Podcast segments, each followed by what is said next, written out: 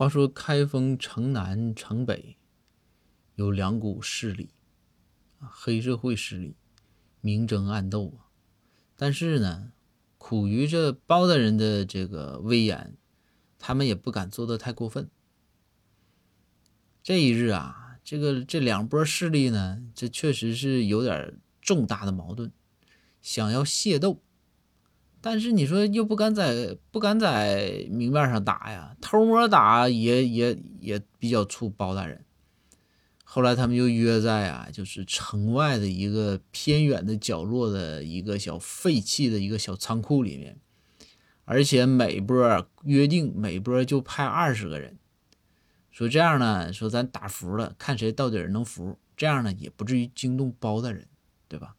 这还真害怕。在他们约好日期，还在在一个月黑风高的夜晚，马上啊，两拨人抽起这个长刀短棒就要开打的时候，结果包大人带着展昭、公孙、这个张龙、赵虎、王朝、马汉等一干这个干将啊，咣推门而入，包大人冲在最前面。这两股势力这一看，一下就傻眼了。僵在那儿，包大人盯着他们，也一动不动。时间瞬间就安静了下来。后来也不知道谁呀，唱了一句：“祝你生日快乐。”于是大家呀都跟着唱了起来。